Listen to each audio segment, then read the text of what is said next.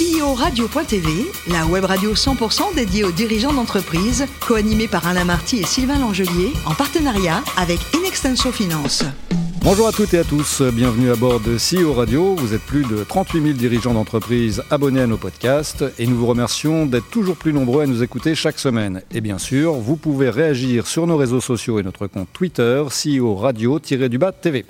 Aujourd'hui, nous recevons Karim Karmoun, CEO de Robeco France. Bonjour Karim. Bonjour. Alors, vous êtes né en 1975 en Haute-Savoie, à la frontière genevoise, euh, frontière avec nos amis suisses, et vous auriez pu devenir joueur de foot, de foot professionnel, mais après votre bac économique et social, vous poursuivez vos études pour vous former au management et à la gestion d'entreprise en France, mais aussi en Angleterre. Est-ce que ce sont de bons souvenirs, l'Angleterre? Alors l'Angleterre, c'est non seulement de bons souvenirs, mais c'est également très formateur. J'en garde des souvenirs, euh, je crois, indélébiles. Euh, de toute façon, quand on est étudiant, vous savez, vous avez on a la chance d'aller étudier à l'étranger. Je crois que c'est plus que plus que important. D'ailleurs, je conseille à tous nos auditeurs qui auraient des enfants euh, de le faire. Moi, je, je ferai idem avec les miens. Et puis surtout, le, aller voir une culture si proche de la nôtre est très différente, même dans le monde étudiant, ça vous apprend énormément de choses. En tout cas, j'ai l'impression d'avoir été forgé un peu pendant ces, un an euh, passé sur place.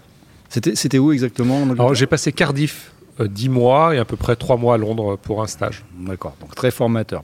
Alors ensuite, vous entrez dans la vie professionnelle et vous commencez votre carrière dans le secteur bancaire. Votre premier rôle, c'était chez BNP Paribas. C'était quoi exactement? Alors même pour être plus précis, c'était Paribas. C'est-à-dire je suis rentré ah, c'était encore six, mois, six mois avant la fusion. D'accord. Donc euh, j'ai connu un peu les tourmentes de hmm. l'intérieur, surtout pour Paribas, parce que euh, pour euh, ceux qui l'ont suivi euh, via la presse, c'était quand même très dur pour les anciens Paribas. moi, je venais d'arriver, donc je n'avais pas de nouveau statut. Exactement, nouveau statut, grosse banque. Hmm. Alors c'est une banque d'affaires Paribas, d'ailleurs très unique et, très dédiée. et moi, j'avais eu la charge au début de, ce qu'on appelait le, au métier titre de la gestion de, de, portefeuille client. Euh, pour la partie titre, en fait, le dénouement des opérations sur la, place financière. Mais je suis, je suis resté euh, très peu à ce poste-là parce que j'ai évolué très vite vers des postes de management, en fait, d'équipe pour prendre en charge un pôle qu'on appelait les OST, les opérations sur titre. Vous savez, c'est toute la vie du titre. Une société fait une OPA, une OPE, mmh. euh, des dividendes, fait une fusion toute cette vie-là du, titre, euh, bah, en fait, je m'en occupais, j'avais la responsabilité de ce département. D'accord. Et alors, après, vous avez déménagé euh, pour des raisons familiales et vous avez travaillé quelque temps au Luxembourg également. Oui, Luxembourg. Alors, vous voyez, donc euh, j'ai fait Londres, j'ai fait Paris, voilà. Et ensuite Luxembourg. Donc, je suis quelqu'un de très mobile, vous l'avez compris. En fait, je suis très ouvert. Et puis, alors là, c'était pour une fois, vous voyez, qu'on peut suivre sa femme. C'est moi qui ai suivi ma femme cette fois-ci. elle a trouvé un poste au Luxembourg, donc je l'ai suivi. J'ai eu la chance de. Bonne expérience au Luxembourg. super. Alors. Euh, il, faut être du, il faut être du cru pour, euh, pour, pour, pour, y faire toute sa vie. Mais je pense que c'est, c'est, assez intéressant parce que c'est une petite place où euh, vous rencontrez énormément de beau monde. La vie est très différente alors que vous êtes juste derrière la frontière. Euh, et, puis moi, je découvrais un peu le monde de la gestion d'actifs, hein, dans lequel j'ai évolué jusqu'à aujourd'hui. Et j'ai rejoint une belle maison, c'était Fidelity à l'époque. Donc voilà, donc non, non moi, c'est un très bon souvenir. Après, j'ai fait trois ans et j'ai eu la chance d'être muté à Paris. D'accord, et là, donc vous avez découvert la gestion d'actifs. Et justement, bah, vous rejoignez Robeco France en 2014. Alors comment ça se passe cette arrivée chez Robeco France? Alors voilà, tout à fait. Après Luxembourg, donc j'ai rejoint dans la même société euh, Paris, donc Fidelity, et c'est vrai qu'en 2014, Robeco est venu me chercher avec un, objectif euh, extrêmement simple, c'était de se développer sur une, on va dire une typologie de clients qu'on appelait les distributeurs, parce que là ils sont intermédiaires, et donc ils sont venus me chercher chez, chez Fidelity. Et, euh, c'est arrivé chez Robeco, c'est fait en fait dans les meilleurs auspices, sous les meilleurs auspices, parce que je suis arrivé avec un besoin très fort de cette société de mettre en avant auprès de cette clientèle, de monter une stratégie, on n'y était pas. Euh, la clientèle, ce qu'on appelait wholesale, hein, c'est dans le jargon de, la gestion d'actifs, représentait 30 euh, à 35% en 2014. Aujourd'hui où je vous parle, euh, elle représente 75% de nos, actifs. Vous ah voyez, à Paris, je parle. Donc, donc on va dire la mission a été réussie. J'avais une belle équipe autour de moi, donc on, a fait du beau travail. Et donc, cinq ans après, hein, en 2019, vous prenez le poste de président de Robeco France. alors, Robeco France, c'est quoi aujourd'hui exactement? Alors, Robeco France, euh, c'est une société en fait qui est un acteur clé hein, sur le marché euh, français. Nous sommes un acteur, déjà un groupe international, présent dans 15 pays. Euh, je vais vous donner des chiffres alors qui, dans le monde de la gestion d'actifs, veulent dire certaines choses, peut-être moins pour, pour les gens qui ne connaissent pas. nous gérons 300 milliards, à peu près. c'est énorme. C'est énorme, voilà. Paris est un, bureau très représentatif. Nous sommes mhm. une dizaine de personnes. Euh, qui couvront en fait les clients institutionnels français. Donc on fait que du B2B, pas du B2C. Euh, et donc nous proposons nos, nos, nos, nos propositions de, de, conseils et d'investissement sur les marchés financiers. Donc les actifs de nos clients sont essentiellement des actifs financiers qu'on nous confie pour les investir sur les marchés financiers. Donc voilà, avec mon équipe, on gère un peu tout ça. D'accord. Et alors justement, votre équipe, c'est combien de personnes aujourd'hui? Aujourd'hui, sur Paris, c'est une dizaine de personnes. D'accord. Pour un chiffre d'affaires de, on peut en parler? Oui, alors je vais vous donner sur l'actif qu'on gère, on est entre 6 et 7 milliards.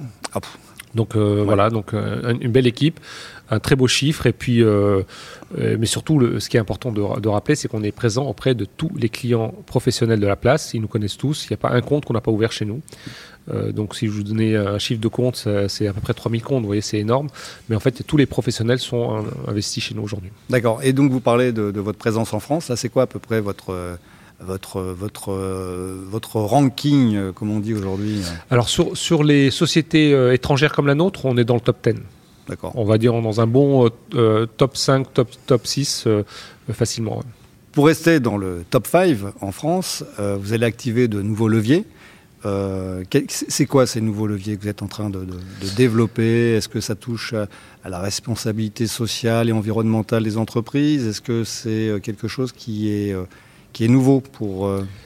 Alors là vous, là, vous touchez un point qui est extrêmement stratégique pour nous, c'est-à-dire que tout l'aspect euh, environnemental, en fait, ce qu'on appelle chez nous l'investissement responsable, hein, donc ça, ça, concerne en effet, ça comprend ce que vous citiez, le, la RSE, l'investissement euh, euh, responsable des entreprises, la gouvernance des entreprises, l'investissement dans, dans, des choses un peu plus vertes, type climat, biodiversité, vous voyez ce, ce, type de thématiques qui sont très, très, très à la mode aujourd'hui. Ça, c'est stratégique pour nous, mais c'est structurant. On, le fait depuis toujours. Donc, on est un groupe, nous d'ailleurs, c'est notre ADN, c'est notre marque de fabrique. Et c'est ce qui euh, détermine aujourd'hui notre ancrage sur le marché. Donc, tout à l'heure, je vous donnais des chiffres. C'est pour vous donner euh, cette importance-là, d'être parmi les meilleurs et, d'être euh, parmi les plus importantes sociétés en France. C'est parce qu'on a cet ancrage. Vous faites là-dessus la différence avec vos, ah, Très clairement, très clairement. On le fait depuis très longtemps. On a à peu près 98% de nos, nos actifs sont sous, on appelle intégration ou sous couverture environnementale, sociétale et de gouvernance. Euh, donc c'est pour vous dire, ou social, on dit sociétal, mais c'est social, mais c'est pour vous dire à quel point euh, c'est très important et très structurant pour nous. Donc en fait, ça c'est un axe sur lequel on essaie, nous, de poser la marque un peu plus, qui est déjà bien ancré, hein, mhm. mais d'être un, un, acteur au-delà d'être un acteur incontournable, d'être un acteur structurant sur le marché. Donc on crée du débat, on crée de de, des projets de place, on crée euh, de, du partenariat avec nos clients, donc on essaie d'être un peu plus structurant pour eux. Euh, et alors, nos axes ensuite, là derrière, ça va être le monde de l'assurance, parce qu'on a eu un très gros changement de, de, typologie de clients euh, auprès desquels nous, on, on adressait nos produits. Ce, ce, changement, il est, il est, dû à quoi il, à, la, à, la, réglementation et on va dire, la structuration de l'épargne de, des Français. Jusque-là, euh, on va dire, le plus gros de l'épargne, globalement, allait vers l'épargne retraite. C'est là où se trouvent les, plus. On, parle souvent de fonds de pension, donc c'est là où il est plus gros de l'argent, euh, sachant que les banques et les assureurs ont également leurs fonds propres. Donc nous, on, on, target, on targetait déjà ces fonds propres, on, visait ces fonds propres. Aujourd'hui, avec les, lois Pacte, les lois Macron, vous savez, on, essaie de, désengager un peu plus l'État des retraites et on appelle l'investisseur, en tout cas le particulier, vous et moi, à faire sa propre retraite avec les PER, vous savez, ces plans PERP euh, euh, ou les PERCO que vous voyez souvent au, sein des entreprises. Et eh ben dans ces PER, dans ces plans d'épargne, vous pouvez inclure des produits, dont les nôtres. Et ça, c'est une cible pour moi très importante de structuration, parce que l'épargne est en train d'aller tout doucement vers ce type de clientèle et vers ce type de, de support. Et donc c'est là où nous, nous faisons la différence, parce que nous arrivons avec des produits solidement créés, nous avons cet aspect responsable en investissement, et euh, on a une marque qui est là depuis très longtemps. Hein. La marque existe depuis 1929. Ah je, tiens, je, tiens, à rappeler ah qu'on ah oui, on est, on, on est, euh, on est une des sociétés de gestion les plus anciennes du monde de la gestion d'actifs, puisque nous avons été créés juste avant le crack de 29. Donc voilà, on, a cette, cette assise et on capitalise là-dessus. Et puis ensuite, voilà, on, a aussi une, très belle, une très belle croissance de, nos actifs avec des bonnes garanties que nous offrons à nos clients aujourd'hui. D'accord. Donc ça veut dire aussi que votre clientèle, finalement, elle a changé. Vous êtes presque passé du B2B au B2C pratiquement. Euh. Alors, c'est, ça, vous avez un peu raison, mais on n'arrive pas jusqu'au B2C parce que la stratégie de la boîte, c'est pas d'aller sur le B2C parce que c'est un autre métier. Vous savez, ça, c'est le métier qu'on laisse aux banques et aux assureurs. Euh, mais vous avez raison, en fait, on est passé du B2B pur. Hmm ou du, B2B professionnel ou institutionnel au B2B2C, on dit dans notre jargon, où on, intervient beaucoup plus sur cette clientèle intermédiaire, donc c'est-à-dire les banques, les conseillers de, clientèle, les conseillers indépendants, qui eux vont nous conseiller leur, vers, vers, leur clientèle. Et aussi, on ne veut pas aller sur le B2C, parce qu'il y a un autre aspect qui est très structurant dans notre métier, c'est le réglementaire, qui est arrivé aujourd'hui de manière très importante et qui dépendent d'ailleurs des directives européennes, qui ne dépendent pas des nôtres directement, euh, sous l'égide d'ailleurs souvent du ministère euh, des Finances et, du gouvernement, et auquel tous les acteurs doivent se plier. Donc aujourd'hui, c'est un autre métier que nous faisons, et c'est un métier très important sur lequel on essaie d'être beaucoup plus vigilant, et travailler sur du professionnel, c'est beaucoup plus simple pour nous, euh, parce que c'est aussi notre savoir-faire, et, et, il me semble que gérer du particulier, en fait le B2C, c'est un métier qui est quand même à part entière. D'accord, donc nouveau métier, donc ça veut dire aussi de nouvelles ambitions. Euh, c'est quoi vos ambitions dans les trois prochaines années Alors, vous visez juste parce que mon, plan de, stratégique va jusqu'en 2025, donc on, est en plein dedans, parce que j'ai 23, 24, 25 pour, pour le dérouler. Euh, on a des ambitions d'atteindre, de, faire un ou deux milliards de plus sur la France, par exemple, typiquement, en, réalisation de, de chiffre d'affaires. Euh, on a aussi cette ambition d'être cette fois-ci un, acteur où on va nous inviter beaucoup plus autour de la table, d'être en fait d'aller jouer un peu plus sur les acteurs français, parce qu'aujourd'hui ma ma, concurrence est plutôt euh, se joue au niveau des acteurs étrangers en France. Des, des, acteurs étrangers qui viennent d'où essentiellement C'est essentiellement des anglo-saxons la plupart du temps et des, anglais. On a très peu par exemple de, boîtes du Nord, euh, très peu du, sud de l'Europe. C'est souvent euh, des anglo-saxons et des américains. mais en face de nous, on a quand même des Français qui sont très solidement positionnés. Hein. Hmm. Que vous connaissez, c'est les, les, grosses maisons de gestion. Alors, j'ai pas l'ambition d'être à leur taille parce que c'est quand même des, des maisons très très grosses, mais on a envie d'aller les chercher sur certains terrains et leur montrer qu'on existe. Et, ça, c'est un peu mon ambition, c'est d'avoir cette marque très forte et puis continuer à, développer cette rentabilité. Hein. Pour vous donner une idée, j'ai, grâce à mon équipe, on, a réussi à croître euh, sur les deux dernières années une rentabilité de 40% euh, par rapport à ce qu'on faisait en résultat net. Donc on l'a augmenté de 40%. Et j'ai bien l'intention de, l'augmenter un peu plus et de le consolider. D'accord, donc ça c'est l'ambition euh, pour Robeco France. Et euh, pour Karim Markoun, euh, l'ambition c'est quoi à titre Alors, personnel? C'est une bonne question. J'ai pas encore eu le temps de, réfléchir à tout ça. Je suis tellement pris dans le quotidien. mais souvent, avec mon management, on, a cette réflexion. ça serait éventuellement des, responsabilités un peu plus globales, mhm. peut-être. D'accord. Alors, Karim, le plus beau métier c'est quoi? C'est footballeur ou banquier finalement? Alors là, vous me touchez euh, au cœur, ça je vais vous dire euh, footballeur, définitivement. Pas par rapport au côté argent, je précise, euh, mais parce que j'adore ce sport. J'ai eu la chance de jouer quand j'étais petit, mais bon, pas, pas aussi loin que j'aurais pu. mais cela dit, je, je, continue à jouer. donc vous êtes un, banquier footeux, quoi. Exactement, c'est ça. Je, suis, je, suis je continue à être footeux. Je jouais hier et j'aurais pu être ce soir sur les terrains. Euh, mais voilà, donc euh, en fait, on, est, on, sait que vous êtes fouteux et vous êtes passionné. Hier, on était dehors, vous avez vu les températures. C'est là, euh, et on a joué presque une heure et demie. Donc c'est là où vous voyez que vous aimez ce sport quand vous êtes prêt à jouer à, zéro degré. Exactement, exactement. Et alors, dernière question, Karim, est la meilleure cuisine du monde? Alors, est-ce que finalement vous avez fait votre choix Elle est marocaine ou française? Et est-ce que vous avez une recette en particulier Quelque chose qui, alors, qui, peut faire la différence dans, votre choix Alors, elle est les deux en fait. Parce que moi, je suis né en France, j'ai grandi en France, donc j'adore la cuisine française. Pour moi, c'est une des meilleures cuisines au monde. Euh, j'adore le vin. Je suis passionné euh, de, vin. Alors, j'ai pas de domaine, mais je, je, suis Quelle région, très près.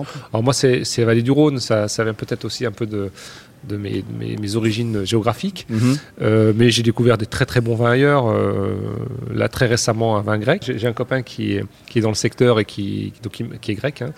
Et d'ailleurs, je, je, conseille d'aller voir si vous aimez le vin grec. Et, donc, du coup, euh, voilà, je, je, trouve que la cuisine française et le vin français, on est quand même hyper chanceux. Après, moi, je suis de nature, euh, certainement parce que j'ai ça dans mes gènes, aussi en cuisine épicée. J'aime beaucoup. Donc forcément, la cuisine marocaine me rattrape très vite. Et alors, pour vous donner une petite, euh, une, petite anecdote, demain, euh, je fais un couscous avec toute mon équipe. Donc vous voyez que parfois, ça me rattrape et puis j'ai tendance à les, inviter à manger un peu marocain. Et ça réunit, mais vous m'avez pas donné de réponse en fait. Hein.